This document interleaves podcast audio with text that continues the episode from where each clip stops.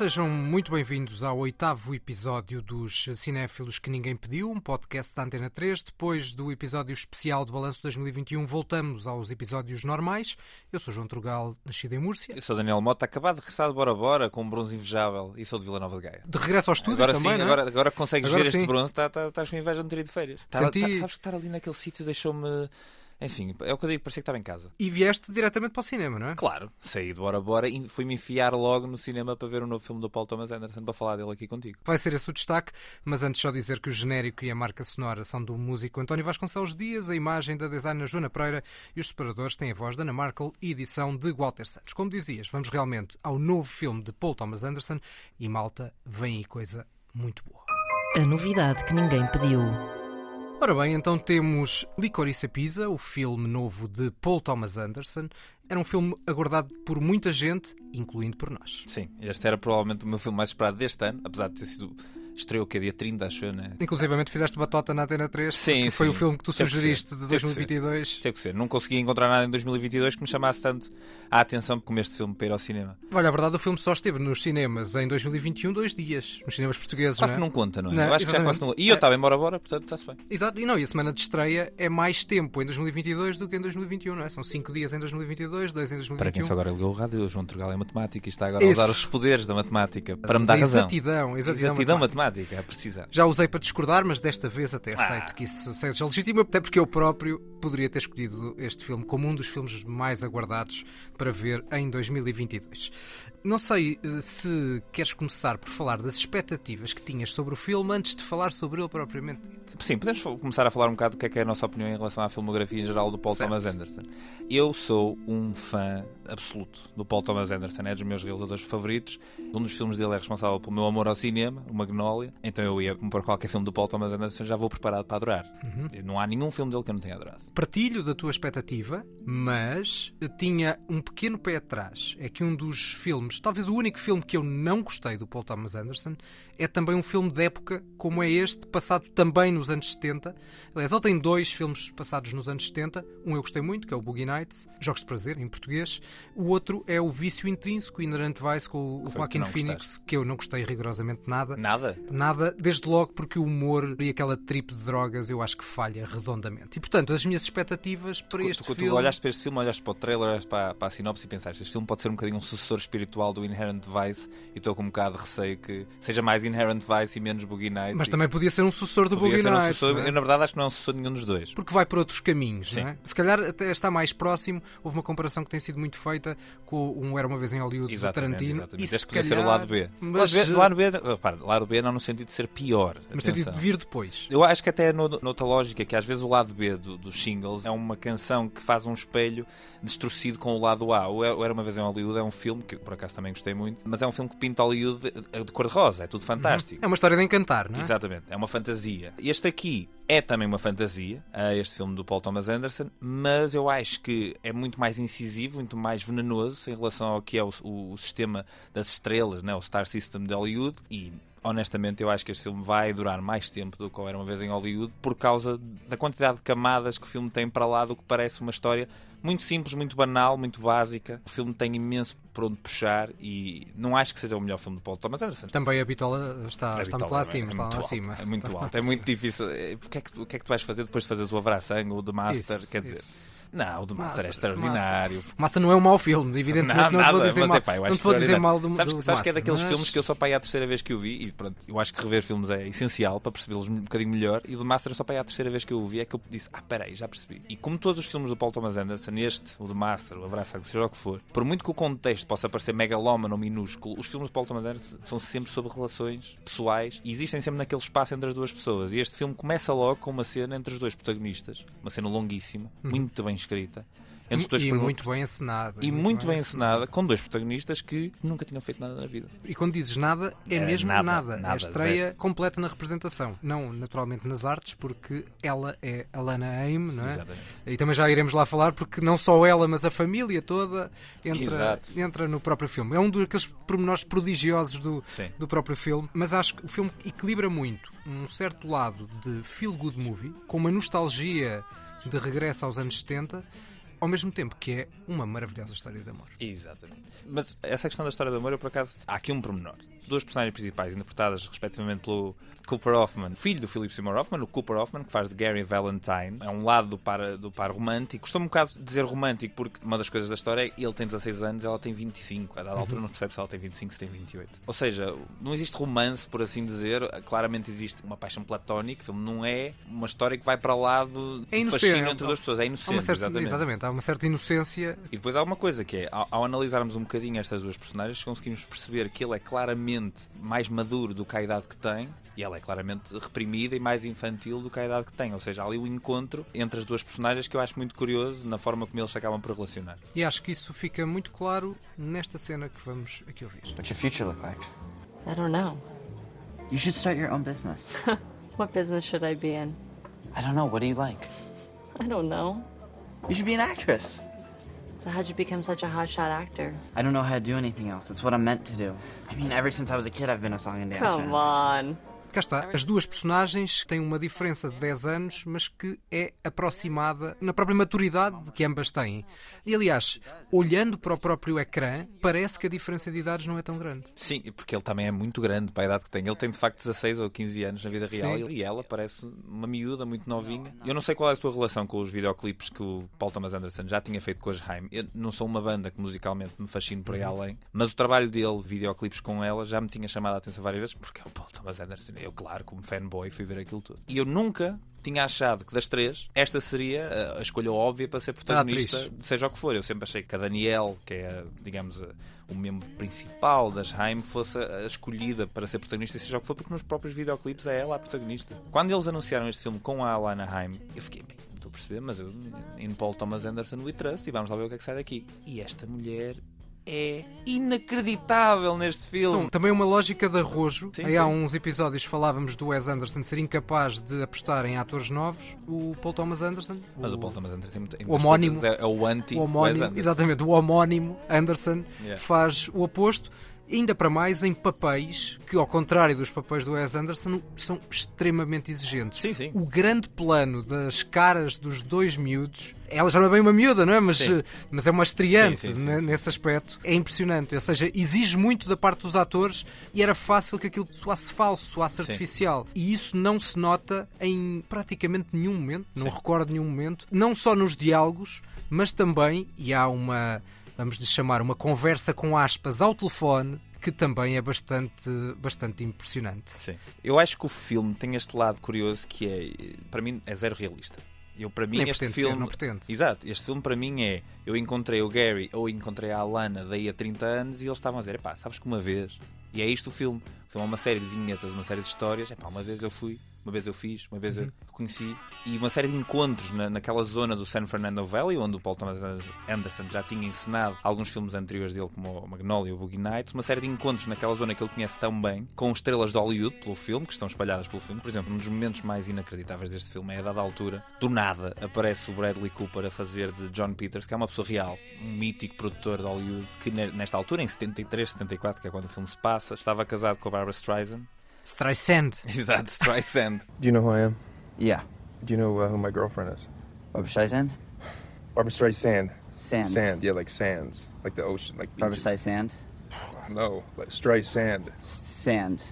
Streisand. O Streisand. Bradley Cooper, que é um ator pelo qual eu não tenho particular simpatia, acho um ator bom, mas eu acho que ele está excelente, tão bem dirigido, tão bem escrito, e toda a cena que acontece a seguir é das cenas mais empolgantes da ação, de, que- olha, eu ia dizer que do ano, mas enfim, o ano ainda agora começou, mas certamente até ao fim do ano não sei se vamos ver muita coisa melhor do que aquele momento. São Causa uma- 5, 10 minutos Sim, causa uma impressão inacreditável. e ele joga muito com isso e depois joga em sentido oposto com o lado veterano do Tom Waits e, obviamente, do, do Sean Penn, também numa ótima cena, Sim. também com base numa pessoa real. Porque o É um Jack tipo, Holden. no fundo, não, Não, ele, aí está, está a representar um tipo de, de ator de Hollywood. Não- o Jack Holden não existe, isso Não, é o William Will, Holden. e é o William Holden que ele está a falar porque há uma altura que se está-se a lembrar da Grace Kelly de um sim, filme sim, sim, Pontes de Toko Sun que não se chama bem bem assim, Sim. mas é um filme do William Holden com Grace. Kelly. E as portanto. falas são tiradas diretamente do filme. Portanto, a personalidade do Jack Holden, da personagem do Sean Penn, não é retirada da personalidade do William Holden, como é a personalidade do John Peters, do Bradley Cooper, exatamente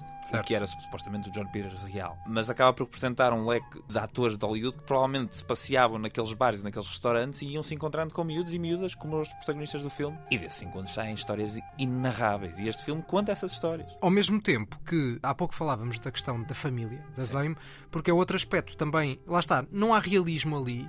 Mas ele vai brincando com o realismo ao mesmo tempo. Sim. Porque a Zame aparecem as três no filme, são as três irmãs, ou seja, as personagens são irmãs como elas são, Uhum. aparecem os pais, que são os próprios pais, são uma família judaica eh, nos Estados Unidos, e há ali um, num conjunto de cenas de antologia, que são várias neste filme, há um jantar num, num Shabbat, no dia sagrado para os judeus, que também é um delírio absoluto.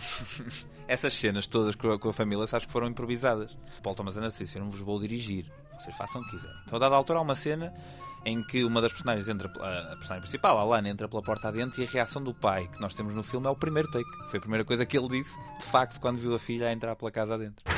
Why would you do that? Why would you do that? I, he was maybe going to be my boyfriend. Listen, young lady, you don't bring this idiot to Shabbat dinner here. Listen, Dad, he's an atheist and an actor, and he's famous. But he's Jewish. He was going to take me out of here. Essie, don't you even look at me. Don't you even look at me. You're always looking at me. What are you doing? say anything. What are you doing? What are you thinking, huh? Cá está a cena que falavas. Uh, Refere-se a um namorado da altura dela, que é um amigo do Gary, um, do nosso protagonista, por quem ela, a uma dada altura, semi apaixona, uma, uma apaixoneta, vá, vamos, vamos chamar assim. Leva lá a jantar a casa num dia sagrado, achando que os pais até vão gostar, porque ele será judeu. Só que depois tem assim uma surpresa, não vamos revelar da forma como é que a coisa se desenrola. Isto que nós ouvimos agora era, no fundo, a parte já quase final dessa cena absolutamente delirante. E lá está, esse sentido do humor do filme é um dos toques de, de classe. E vamos meter aqui um bocadinho de veneno, se calhar. Quando se ouve falar tão bem nas últimas semanas resiste. humor tão irresistível do Don't Look Up, então o que dizer do humor deste filme? Uh, eu não gosto de confundir a obra-prima com a prima do mestre de obras, né? É só isso. Uh, pá, este filme é um bocado o How I Met Your Mother em espetacular. No fundo, eh, isto podia ser um episódio do How I Met Your Mother. Lá estou a invocar coisas menos espetaculares para fazer, falar deste filme, mas é o que é. O conceito da série, enfim, para quem viu, é basicamente que eles estão a contar como é que conheceu a mãe dele. E aqui podia ser um, um episódio desses, sem contextualização, ou seja, sem termos esse, esse dispositivo narrativo de alguém a contar a história, a narrar a história, que, que ainda bem que não existe neste filme, senão estragava o filme completamente.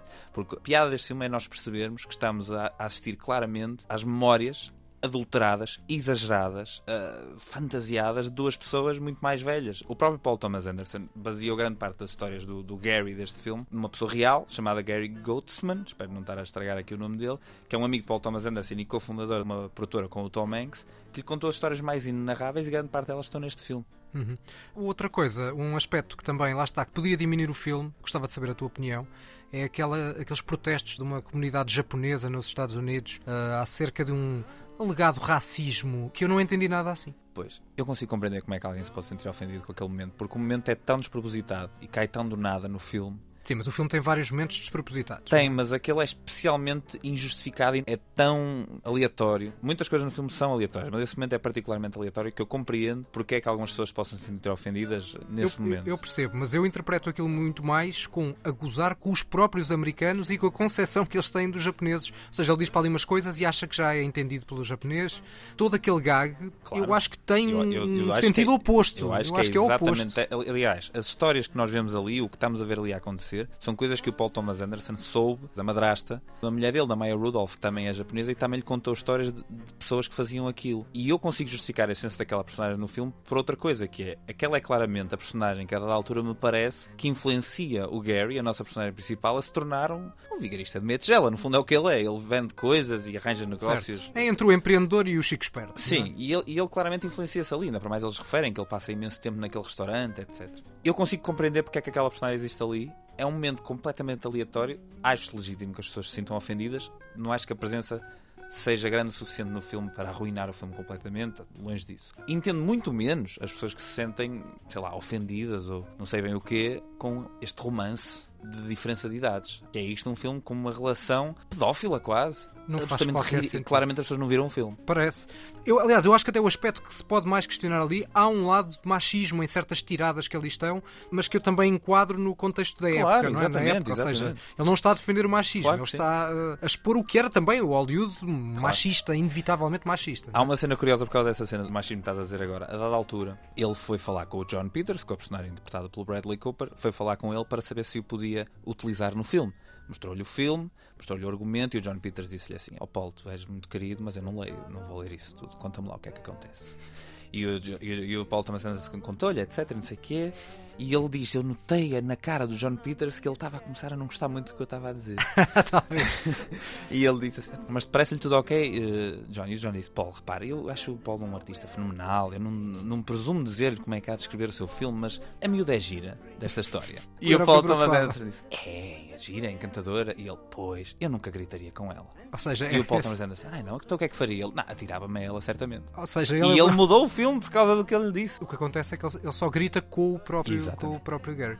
No entanto, ele depois ainda lhe disse assim: se puderes só pôr no filme a minha pick-up line, a minha frase de engate, qual é que é? E lá eu ia ter com as miúdas e dizer-lhes assim: Gostas de manteiga de amendoim? E, E a ele- conversa começava ele a começava partir assim. E é a cena que aparece no filme. Para fechar, só aqui duas notas breves. Uma é sobre os travelings. Há bocadinho falámos do, dos movimentos de câmara da primeira Sim. cena, daquele primeiro plano de sequência, mas ao longo do filme, as cenas deles a andar, a correr, tudo a respeitar a lógica do romance, do romance inocente, sim, sim. são tão bem conseguidas. Esteticamente, o Paul Thomas Anderson é um abuso. É dos melhores realizadores visuais de Hollywood. O The Master, todos os planos podiam ser encostos num quadro numa parede. O O Linha Fantasma. o haverá sangue, todos os movimentos, todas as composições significam alguma coisa. E o que eu acho interessante neste filme, para além de achar que a câmara flutua nas cenas todas, é uma coisa impressionante e ele faz aquilo tudo com muita subtileza e muito, muito bem. Mas o que eu acho mais interessante para além disso é a quantidade de vezes que neste filme há erros propositados que são introduzidos. Por exemplo, há uma cena em que eles passam do interior para o exterior.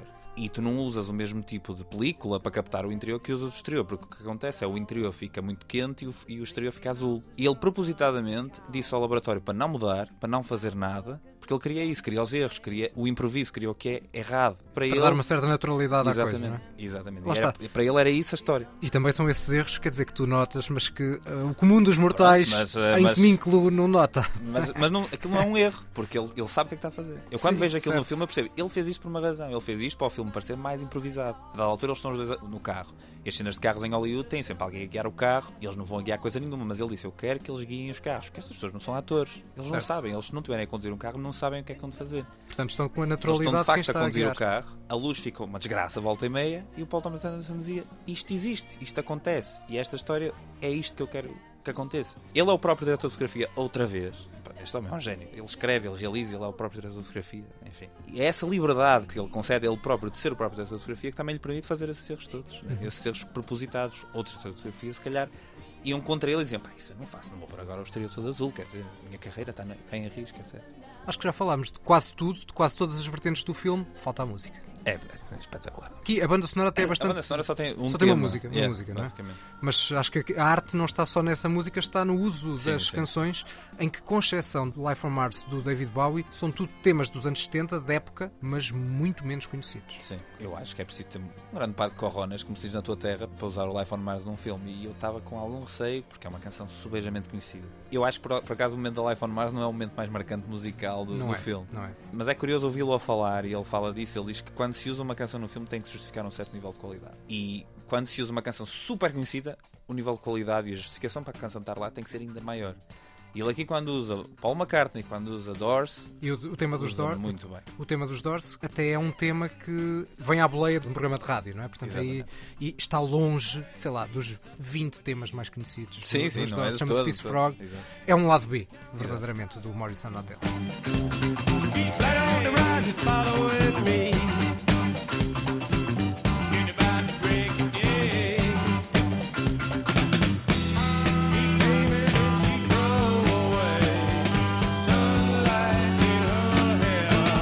Essa escolha de temas é como o Tarantino também faz, que é ir eh, buscar temas antigos e depois alguns deles acabam por tornar-se clássicos a posteriori enquanto temas da banda sonora dos respectivos filmes.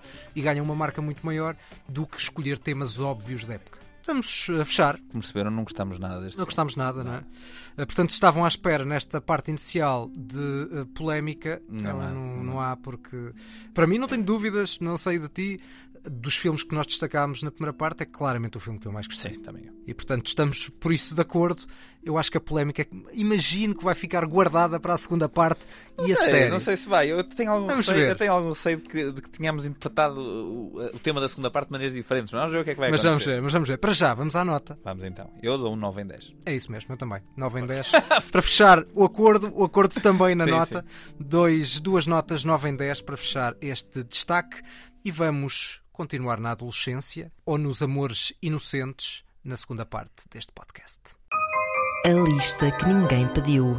Para a lista que ninguém pediu, é um tema à boleia da primeira parte e neste caso à boleia de Licorice Pizza de Paul Thomas Anderson, vamos escolher filmes com amores adolescentes. Epá, eu eu acho que sim. É- é- é- não é um tema muito fácil de. Ou seja, porquê? Porque o que é que eu achei? Só há dois tipos de filmes com meus adolescentes: ou muito bons ou muito maus. E o muito maus também não me apetecia estar aqui a bater. Pronto, é, não me apetecia estar a trazer para aqui o Twilight. coitado. Certo. Ninguém, ninguém merece. O meu- a minha escolha a não, a não ver é muito mais eh, Sobrevaloriza. presti- muito mais prestigiada e sobrevalorizada. Pois, Portanto, não é nada disso. A minha também é uma escolha que eu acho sobrevalorizada. Não acho necessariamente um filme mau. Mas isso é o que nós fazemos sempre também. Não Exatamente. escolhemos. Esse, não- é o, esse é o contexto que eu acho o importante. filme para não ver nunca é um filme que, que já seja uma desgraça absoluta, claro, não é? Até porque não interessa falar sobre isso. Não, interessa muito mais falar sobre um filme. No caso, o filme que eu escolhi, que eu estou com algum receio que seja o mesmo que tu escolheste, na verdade, mas logo vamos ver. Por acaso acho que não, mas vamos ver. Não sei, não sei. Mas vamos começar por aquilo que nós eh, tratamos com carinho. Ah, pelo que nos é? fala ao coração. claro. Exatamente, é isso. Vamos então à tua primeira escolha. Não sei o que é que queres dizer para introduzir. É o filme mais óbvio para falar sobre amores adolescentes, mas é provavelmente o melhor. For God's sake, Mrs. Robinson. Here we are. You got me into your house. You give me a drink. You put on music. Now you start opening up your personal life to me and tell me your husband won't be home for hours. So? Mrs. Robinson, you're trying to seduce me. Isto é dos anos 60. É dos anos 60. É do bem. Mike Nichols. É do Mike É o Nichols. The Graduate. É o The Graduate, sim senhor. A primeira noite, em português. Eu- é um- Convém sempre dizermos os títulos em português, é verdade. Este filme é um clássico de, de Hollywood. É o filme que trouxe o Dustin Hoffman à, à fama. Ele é um jovem que se apaixona por uma rapariga, começa um namoro depois de se licenciar, e nisto conhece também a mãe dela e depois inicia uma relação, digamos, pecaminosa com a mãe, Certo. com a mãe da, da namorada. E está ali a jogar entre as duas. É, é um filme que ainda hoje influencia tudo e mais alguma coisa. Bem, para quem acha, quem fala sobre a potencial pedofilia Não, do Não, Claro, eu trouxe, eu trouxe um exemplo que, pronto, este de facto pode. Por favor, não se sintam ofendidos com o The Graduate, mas se quiserem, pronto, aqui sim há uma diferença de idades grande. É pá, a banda sonora é épica, é Simon and Garfunkel, tem o, Sound of Silence, tem o É- Mr. Zorbinson que estamos a ouvir agora de fundo. Acho um clássico e tu já viste este filme? Já, já, já. Ah, o que é que é, um, belo filme, é um belo filme. Eu acho que gostei mais das coisas mais recentes do Mike Nichols. Também eu, o Closer é, é absolutamente Aliás, incrível. Nós, nós já, estamos, já somos melhor do Mike Nichols do que do Spielberg neste podcast. Certo, é verdade, é verdade. E também não dissemos mal do Mike Nichols nenhuma vez, mas também não houve nenhum filme que eu tivesse visto do Mike Nichols que tivesse, pudesse dizer mal. Mas lá também não vi. Nem Não viste, todo, não viste a filmografia inteira? Não, vi 4 ou 5, não vi nem perto dos filmes que vi do Spielberg. Este não é, é? este é logo dos primeiros. Este filme, ainda para mais, tem dois ou três planos que são reproduzidos e reproduzidos e reproduzidos em imensos filmes. O primeiro plano do The Graduate, que tem os créditos, é feito exatamente igual no Jackie Brown do Tarantino, por exemplo. E depois consegue eh, fazer uma coisa curiosa, que é, tal como o Bonnie and Clyde, este filme tem uma série de técnicas que Hollywood começou a adotar da novela vague. Jump cuts, cortes estranhos. Que e- se nota muito aí, é verdade. Sim, sim, sim. E É esteticamente o filme acaba por ser também interessante, para além de ser uma história ótima. E o final, o plano final, é brilhante. Pronto. E também ajuda muito gostar da música de Simon Garfunkel. Que tu não Paul gostas? Simon. Eu gosto muito, eu Ah, gosto ok. muito de Paul Simon e Art Garfunkel. Paul Deus. Simon é um deus, portanto, ajuda, ajuda, ajuda mesmo, ajuda mesmo, porque a música acompanha, não é? O filme, Sim, não é? sim, quer, sim, dizer, sim, é- quer dizer, se não gostares da banda sonora, já fica, já fica mais difícil gostar do filme. Ou pelo menos gostar muito do filme, é? Mas se não gostares da banda sonora, eu, é assim, eu, acho eu acho que há coisas objetivamente boas e a banda sonora deste filme é objetivamente boa. Exatamente. Tal como o próprio Licorice Pizza, não é? Exatamente. podem não gostar, mas o filme é incrível. Não, o filme é obviamente bom. Exatamente. Ora bem, vamos para a minha primeira escolha e aí a coisa já não é nem de perto nem de longe consensual, ao contrário do The Graduate. Em outras ocasiões trouxe filmes antigos, neste caso só escolhi filmes do século XXI, Mas este Turgal recente. recente. Este filme tem 10 anos Opa! e não foi muito bem recebido pela crítica. Também não foi muito mal recebido, teve críticas muito dispares. É um filme que eu gosto muito. He wants to know if you want to know about his military service. Of course. Oh, good. It was 1941. I was at the top of my graduating Ah, class. it's boring. You used to like that story. Heard it a million times. Top of your class, chosen over hundreds of other pilots to. Does he miss flying? I do. Says he does. Wasn't he scared? You weren't allowed to be afraid. Isto. Ora bem, é de um realizador que tratou bastante hum, a adolescência, embora de formas completamente diferentes deste filme. Aqui temos um romance, um primeiro amor, mas que também é de alguma forma o único e o último. Isso é o porque está- notebook? Não, Ah. está rodeado de circunstâncias trágicas, mas depois de o realizador ter também feito outros filmes em que, por exemplo, retratava o massacre de Columbine. Este é do Gus Van Sant. então. É do Gus Van Sant, precisamente. Então Este é o Paranoid Park? Não, chama-se Inquietos, Restless. Ah, não vi. E é uma história de amor entre um rapaz órfão que tem uma paranoia, não é a melhor palavra para usar, mas vou usá-la, pela morte e pelos, eh, pelos funerais depois da morte dos respectivos pais, e uma miúda que está com um cancro terminal, que se encontram numa circunstância mais ou menos aleatória e que se desenvolve uma história de amor entre eles os dois, que eu acho que foge bastante aos clichês, entra muito na fantasia e no mundo imaginário. Nós ouvíamos aqui uma cena onde eles estavam os dois a falar com o amigo imaginário dele, que é um kamikaze japonês da, da, da Segunda Guerra. Eu acho que o filme é muito sentimental, sem ser sentimentalão de todo, mas no entanto a crítica não foi muito, muito simpática. Mas acho que o Gus Van Sant também fez vários Sant filmes. Não, volta e meia tem uns filmes que a crítica eh, Não gosta. trata mal, né? É verdade, é verdade. E é- Em geral, eu acho um realizador extremamente interessante. E neste caso temos uma dupla de atores também razoavelmente em início de carreira. A Mia Wasikowska tinha feito o Alice, mas ainda estava, hum, digamos, no- nos primeiros filmes. E o ator é o filho do Dennis Hopper, Henry Hopper, que praticamente não fez mais nada eh, desde aí. É um filme que entra naquele contexto de filme indie, mas eu acho que entra em bastante bom. A imagem das silhuetas deles é é muito marcante, mas eu acho que o que vale também é a riqueza daqueles diálogos. Anda entre a lágrima e o sorriso, tem uma encenação da morte muito bem feita. Eu acho que é um filme que não é assim tão conhecido quanto isso Não, e, não, eu- e que sugiro muito que estou a ver vejam. Como é é. É capaz de haver muita gente que nos ouve lá em casa que já viu e que acha que isto é uma charupada, eu não acho nada. Mas é a vida. Mas é muito fácil. é- é- Há, uma- há um subgénero destes filmes que são charupadas autênticas. Sem dúvida, sem E dúvida, que não sem interessa, se calhar, muito falar para aqui. Tipo os Walk to Remembers e os Fault in Our Stars. Pronto. Eu não um- acho o Fault in Our Stars tão mau. Mas também não, mas também não o trouxe, também não acho, não acho, incomparavelmente pior do que este. Há uma altura em que estes filmes fazem todos sentido, não é? Se eles nos bateram numa certa altura, se calhar vamos nos lembrar deles para o resto da vida. Exatamente, eu acho que às vezes também tu não consegues eh, situar se o facto de gostares do A Culpa é das Estrelas porque o viste numa determinada altura, se o visses noutra altura, Sim. provavelmente poderia não gostar dele, mas é. Eu, eu acho é que é dentro, que é. de- dentro desse género, apesar de tudo, existem exemplos, mesmo mais recentes, coisas mais interessantes. Há um filme recente que eu não trouxe para aqui, por isso é que vou falar dele, que se chama Me and Earl and the Dying Girl. Não sei se tu viste É esse filme. Estavas-me a fazer lembrar esse filme. Esse filme também é bastante interessante, bem feito, e trouxe-me, fez-me conhecer uma canção inacreditável que é a Ascent do Brian Eno, que é a canção que fecha o, o filme. E é um filme bastante bem feito. Uhum. Ora, vamos para a tua segunda escolha. Este é o filme de estreia de um realizador que hoje é super conhecido e para mim ainda é o filme mais original que ele fez. Kara told me you know where M's at. Uh huh. And why are you looking for M? She asked for my help. Uh huh. Well, listen, man, I got plenty on my plate without dealing with some jilted ex. It's not about that. Or whatever it's about, act smarter than you look and drop it. Where's she at? You better get while it's good. Não faço a mais pequena ideia o que isto seja. Isto é o primeiro filme do Ryan Johnson, do realizador que fez o Knives Out. Ok. Pronto, o filme chama-se Brick. Já ouviste falar? Não. É um filme de baixíssimo orçamento que ele faz em 2005, aqui com o Joseph Gordon-Levitt, que era quem estávamos a ouvir. O filme é, é muito curioso e tem uma premissa muito interessante. Basicamente aqui a ideia do Ryan Johnson foi fazer uma espécie de remake do Maltese Falcon, do Relíquia Macabra, mas transportou toda a história e a localização do filme para um colégio. O filme passa-se com adolescentes, é um neo-noir de colégio, em que o Joseph Gordon-Levitt é o nosso investigador, é a nossa personagem central. Uma das características dos filmes noir é que todas as cenas têm o protagonista. E aqui o Joseph Gordon-Levitt está em literalmente todas as cenas do filme.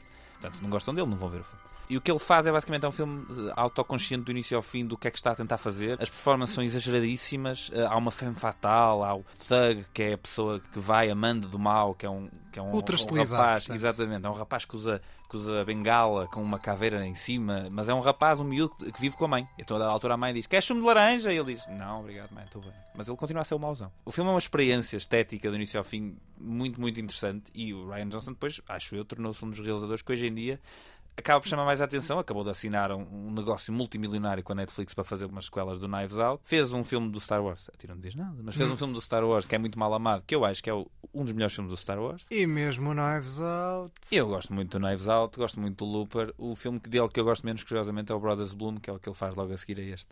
Eu gosto muito do Ryan Johnson, acho esteticamente é um realizador singular e neste filme ele já tem as marcas todas e faz imensos jogos de câmara e de edição, que acho super interessante. E acho que é um filme pronto, que não é assim muito falado e muito visto e recomendo a verem uma, uma experiência do Certo. Ryan Johnson. Muito bem, fica esta eh, sugestão do hum, realizador do Knives Out, Todos São Suspeitos, um filme bastante mais conhecido deste realizador, mas o nosso desafio também é trazer estes filmes que as pessoas, Exatamente. que pouca gente viu. Lançamos aqui o desafio para que nos deixem também sugestões na nossa página de filmes que achem que nós não vimos e que possamos eventualmente gostar. Discordem de nós, por favor. Exatamente, exatamente. É isso que nós também gostamos. Polémica, mas polémica Da boa. da boa, não, da boa, da boa e sem e, e sem a discussão eh, baixar para, para patamares eh, que, que também não interessam. Exatamente. Ora bem, vamos para a minha segunda escolha. Vamos sair do mundo anglo-saxónico para um tipo de filme bastante diferente. E é de 2013. Je veux pas d'une petite traînée chez moi Tu dégages Allez, mais j'ai rien fait, ce mec, j'ai rien Arrête Mais c'est rien Déconne Mais me fais pas partir, je vais où Sans toi, je vais où Prends pas ce mec Vas-y Allez Mais j'aime pas, putain, c'est toi C'est toi que j'aime Je suis pas partout, je vais faire quoi Je Tu dégages Je t'en supplie Dégage Dégage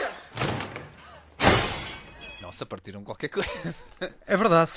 E esta cena é pesada. Pesada e longa. Nós só vimos aqui um pequeno excerto, mas ela é bastante longa. Nada, Discussão. É. Ganhou o Palmador em Cannes.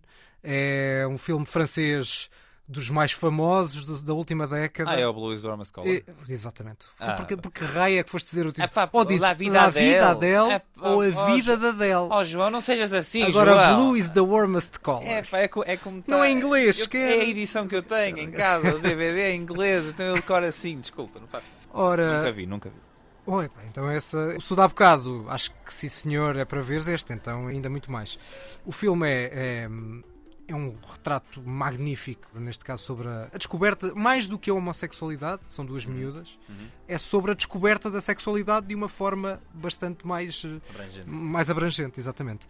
O filme teve na altura muito uma polémica muito grande por causa de uma cena de sexo mais ou menos hum, explícito e que acho que tem bastante razão de ser a polémica porque o realizador, o Abdelatif Kashish, acho que não tem propriamente muito boa fama de- da forma com que trata as atrizes com que trabalha. Sim, sim, sim, sim.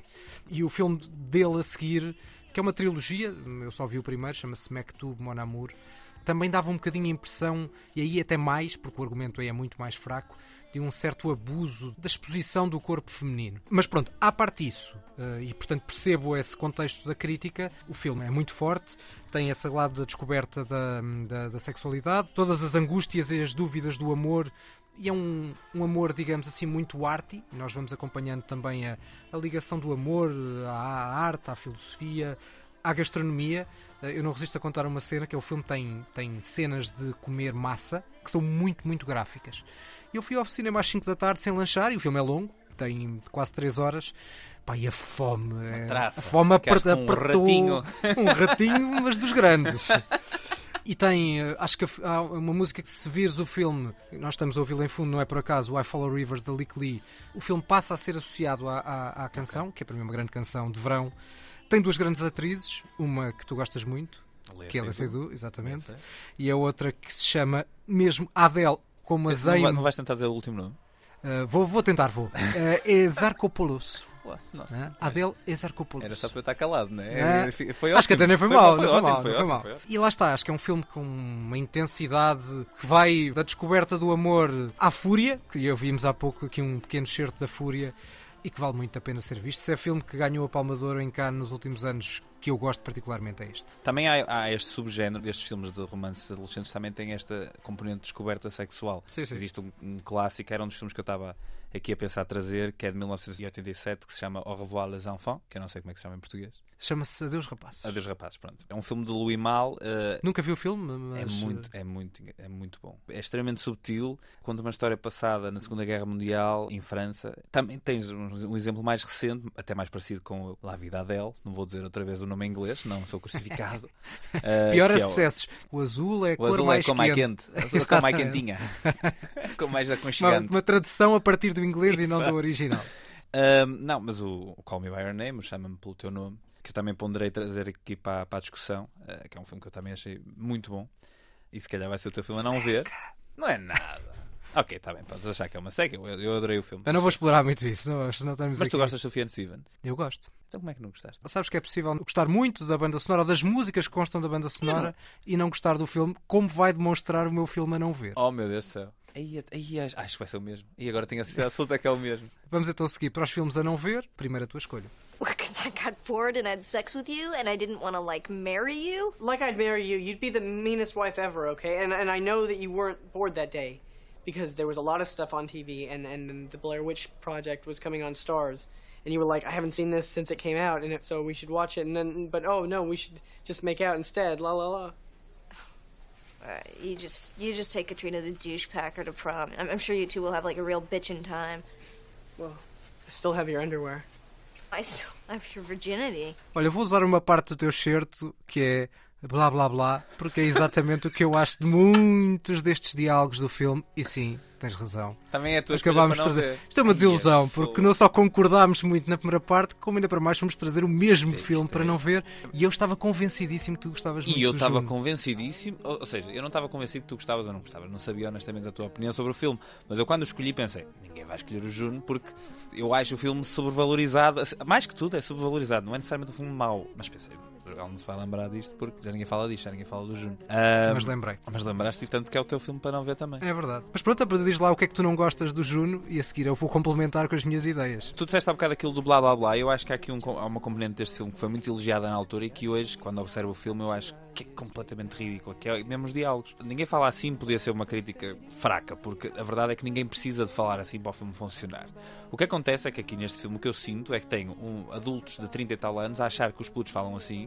Se o filme fosse português, os diálogos iam ser assim: Poça pá, baril, que fixe, tótil. E não faz sentido nenhum, ninguém fala assim. Bom, enfim. Para além disso, o filme em si eh, assenta num hipsterismo, fichismo, pá, que é Sim. cansativo. A dada Referências- altura é só referências referência por referenciar e ai que fixe, vamos gostar de filmes eh, Giallo do- dos anos 70 italianos.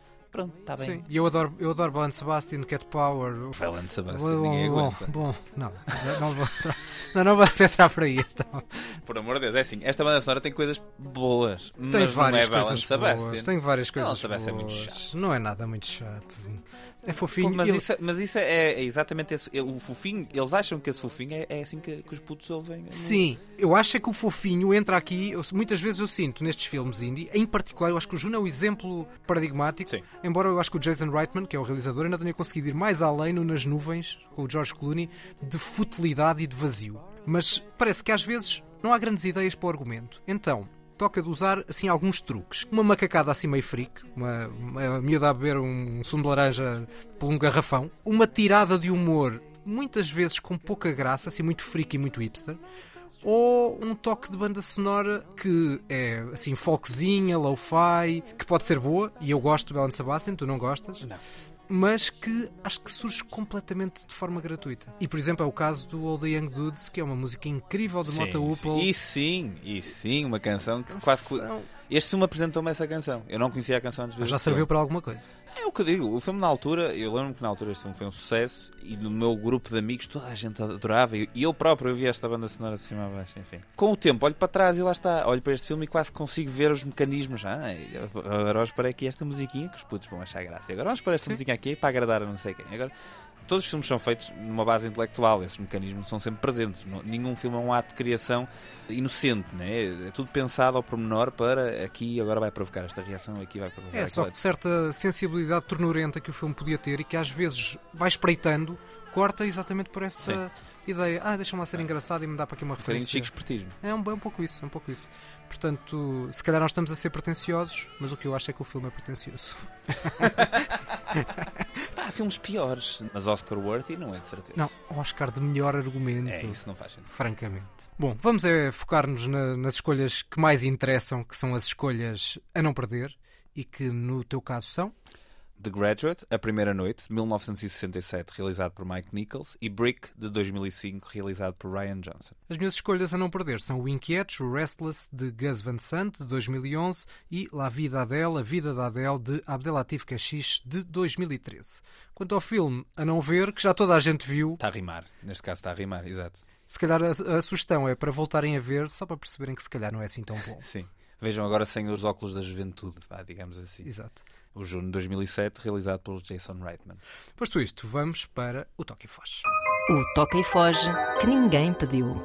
Temos então o Toque e Foz que ninguém pediu, as nossas referências finais, as notas finais, muito curtas, e começas tu, Daniel Mota. À boleia de termos visto o Licorice Pizza este- esta semana, recomendo lerem e procurarem e lerem um livro Masterworks sobre o Paul Thomas Anderson, sobre a filmografia de Paul Thomas Anderson, em que o livro consiste de várias entrevistas a vários colaboradores que trabalharam com ele. Não é uma geografia, não passa a carreira de Paul Thomas Anderson com uma luz de perfeição do início ao fim. Até consegue ter partes bastante ácidas para o próprio Paul Thomas Anderson. É um livro grande, é um livro bonito e, e é- é uma das minhas recomendações desta semana. A minha primeira recomendação desta semana, pasme-se, é um blockbuster, porque não é hábito eu trazer coisas Oh, assim yeah. do género. Está tudo bem. Ahm, Tirar a temperatura. E eu diria que é o melhor bonde do ano, em que o M passa de M a Rei Arthur. E estou a falar do Kingsman, o início. Ah, ok. Eh, Com o Ralph Fiennes, e por isso é que era o M do, de Bond a transformar-se. Exato. Fiz para aqui uma introdução assim meio, meio labiríntica. Gostei muito do. Quer dizer, gostei muito, gostei razoavelmente do primeiro. imenso. Diverti-me imenso com o primeiro Kingsman. É. Depois não vi o segundo. É. Uh, este não tem rigorosamente nada a ver com os anteriores. É uma, é uma prequela. é Sim, uma sim, espécie. Está para o- os Kingsmans iniciais como o Batman do Nolan estava, de Nossa. alguma maneira, para os primeiros Batmans. É, muito- é mais sério e, num certo sentido, para mim é melhor, porque eu não sou super fã dos Batmans do Nolan. Este é mais sério sem ser pretencioso, porque o filme não é nada pretencioso. Um, mas é uma prequela porque é a construção daquela agência de serviços secretos, como é que ela, como é que ela surge, uh, e a cena inicial é bastante dramática. De alguma forma, o filme brinca e reescreve a Primeira Guerra Mundial, porque vai, vai acompanhando a sequência de acontecimentos. É como se aquela agência de serviços secretos tivesse surgido no contexto da Primeira Guerra, aldrabando alguma, alguns aspectos da Primeira Guerra ao mesmo tempo que nem todos os aspectos que parecem aldrabados o são, e por exemplo, a morte do arquiduque Francisco Fernando é tão insólita, pelo menos em numa linha geral do como está ali apresentada. A personagem do Rasputin é muito divertida e tem uma cena de bailado que é ótima. Não é evidentemente um grande filme, mas é um ótimo filme de entretenimento e portanto deixo aqui esta sugestão. Na cena de coisas de entretenimento, eh, esta semana eu vi a minissérie da Netflix, eh, o Midnight Mass, não tem tradução para português, eh, realizado integralmente e escrito pelo Mike Flanagan. É um blockbuster com um bocadinho mais de cabeça e um bocadinho mais de coisas que podemos discutir depois. Questiona imensas coisas acerca da religião, de vida, de crença. É, é uma série profundamente ateia, apesar da, cena principal e de toda a questão principal girar à volta de uma igreja. O conceito central da série é bastante interessante, bastante engraçado. A execução é excelente. Eu já tinha gostado da, da série anterior do Mike Flanagan, o The Haunting of Hill House, que em português não faço ideia também como é que se chama. São coisas que valem a pena, são sete horinhas de, de série, eh, muito interessante, divertida e que prega uns quantos sustos, que é o que se quer de uma boa série de terror. Muito bem, para fechar, eu tenho uma sugestão que é uma série documental de dois episódios. Chama-se No Chão que Eles Pisam, é da jornalista Cândida Pinto e de um jovem realizador chamado Daniel Mota. Não sei se estás a ver bem quem é aquele. Já é. ouvi falar do rapaz. viste, E da- é? da senhora também, da senhora. Exatamente. Uh, dividida em duas partes, acompanha os jovens refugiados sírios e afegãos que vieram para Portugal, estão a morar em vários eh, pontos do país. É uma série. Também pode ser chamada de um filme, aquilo valeria como um filme de uma hora e pouco. É um filme muito sóbrio na forma como apresenta na fotografia, na banda sonora, todas aquelas histórias eh, daquelas pessoas, cumprindo o objetivo que é eh, mostrar que aquelas pessoas são gente muito qualificada, que passaram por aquilo que muitos de nós não passaram e que são, na verdade, lá está, pessoas como nós. Só há ali um pequeno momento uh, em que há um grande plano da cara do afegão em que eu acho que era evitado entrar naquele lado mais sentimentalão. Acho que não precisava daquele grande plano. O filme é super sóbrio e cumpre completamente bem esta, esta missão de serviço público e de dar a impressão verdadeira de que os refugiados são pessoas como nós. Eu acho indecente este episódio. Vai para a história como o pior episódio de sempre dos cinéfilos que ninguém pediu, porque não só concordamos do início ao fim, Pois. como ainda acabamos com uma espécie de uma, de uma lavagem de imagem. Dá o teu elogio, dá o teu elogio barato. de- epá, enfim, sim, eu passei 200 euros ao Torgal para me fazer este número, mas pronto, é pá, malta, nós pá, Não era, não era prometo- 300? Estás a ver? Agora vamos ter Claro. que discordar acerca do honorário. Pá, pois, mas pronto, mas isso também já Ao menos deixamos... discordemos é alguma coisa. Epá, já deixamos para o fim. Entretanto, vamos eh, despedir deste, deste oitavo episódio, deste podcast quinzenal da Antena 3. Passem pelas nossas páginas Facebook, Instagram dos cinéfilos, deem-nos sugestões, digam o que é que não está bem, o que é que poderia ser melhorado. Nós agradecemos eh, tudo isso e como vamos agradecendo as mensagens que têm chegado à nossa, à nossa página, de resto, voltamos daqui a duas semanas. Este é um podcast quinzenal. Até lá. Como diria Daniel Plainview no Haverá Sangue, I'm finished.